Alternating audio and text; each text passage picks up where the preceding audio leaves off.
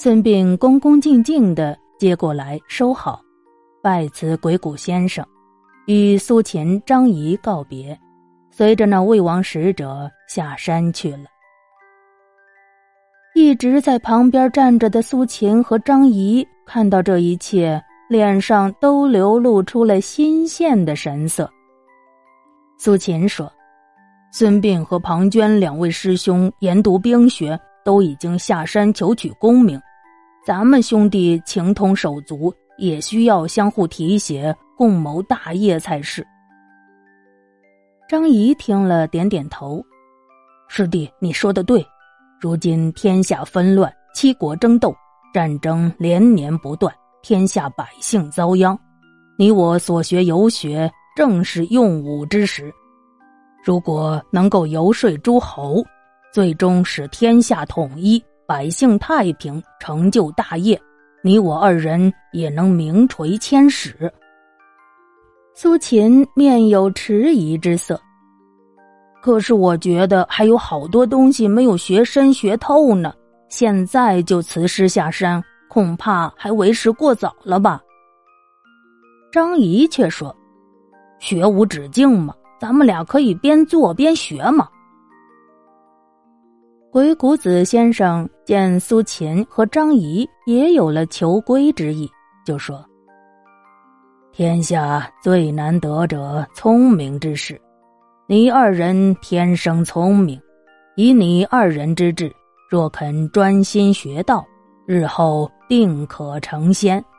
何苦要落入碌碌尘埃，甘为浮名虚利所驱逐呢？”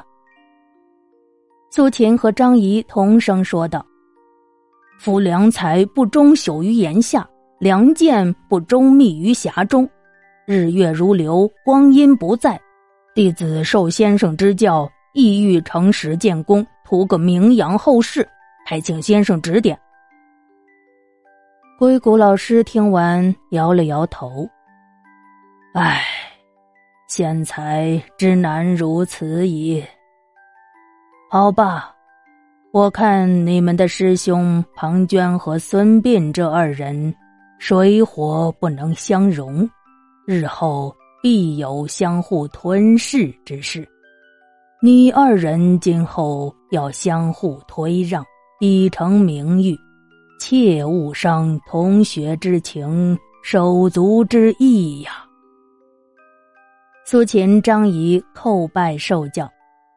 鬼谷老师又拿了两本书送给他们俩，书名是《音符篇》。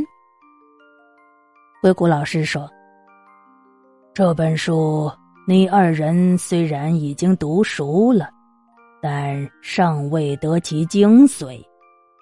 你们下山求取功名，倘若游说失败，就取出此书，精读深思。”定能悟出道理，日久自有尽意。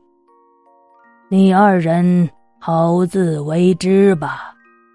为师我也从此逍遥海外，不打算再守在这鬼谷洞中了。苏秦和张仪挥泪告别了鬼谷先生，依依不舍的下山去了。两个人走到了一个岔路口，苏秦说：“师兄，我得先回趟洛阳老家看望老母和寡嫂，然后再图功名。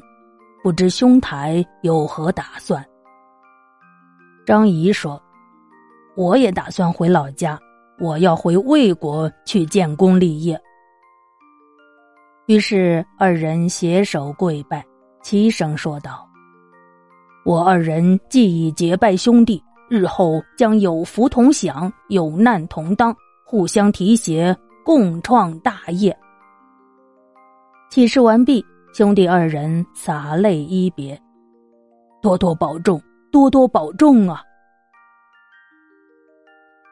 话说苏秦回到洛阳家中，家中此时尚有老母亲、嫂嫂以及两位弟弟。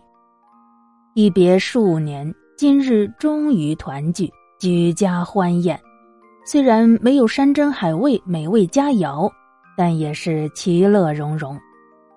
苏秦动情的对母亲说：“父亲和兄长走得早，家中就全靠您老人家和嫂嫂操持，两位弟弟也早早的承担起辛苦劳累。今天我学成归来，渴望做出一番事业。”让咱们全家人都过上好日子。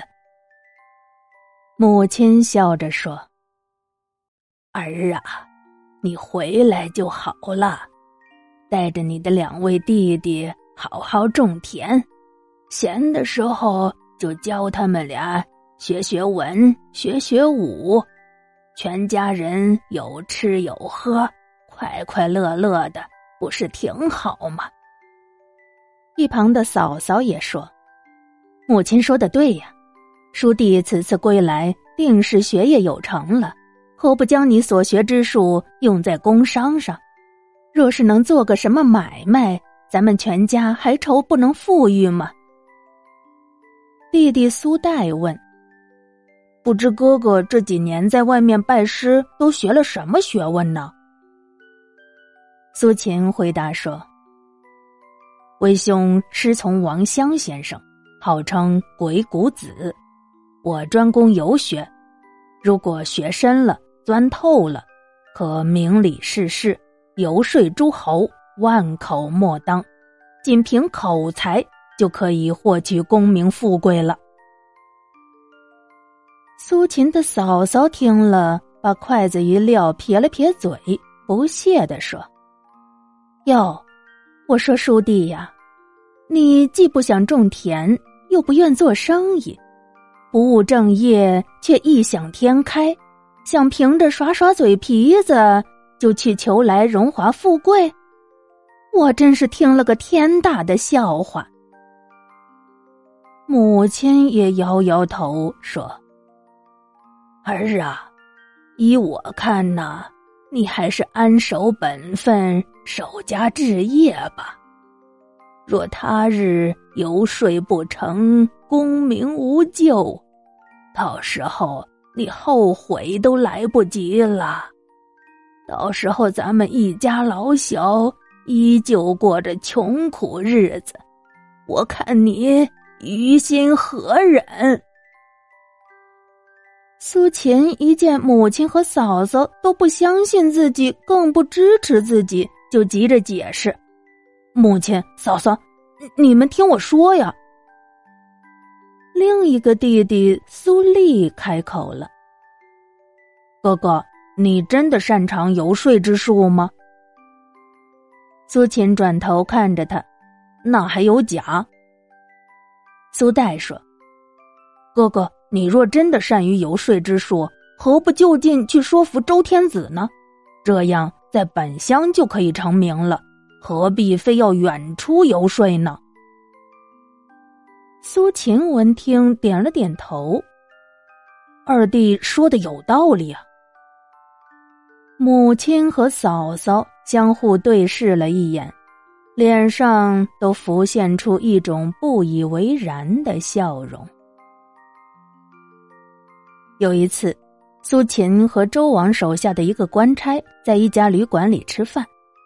苏秦对那个官差说：“苏某说服周王以自强之术，周王就留我住在这里，以便随时听召。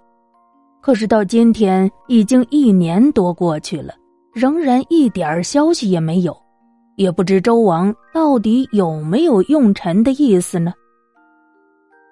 那官差看着他，摇了摇头。唉，难呐。周王身边的人都知道你出身贫寒，认为你所说的都空洞无用，他们都不肯在周晋王面前保举你呀。我劝先生还是另寻他路为好。先生如果真的怀有真才实学。终将会有用武之地的。哦，对了，你那两位师兄孙膑和庞涓的事儿听说了吗？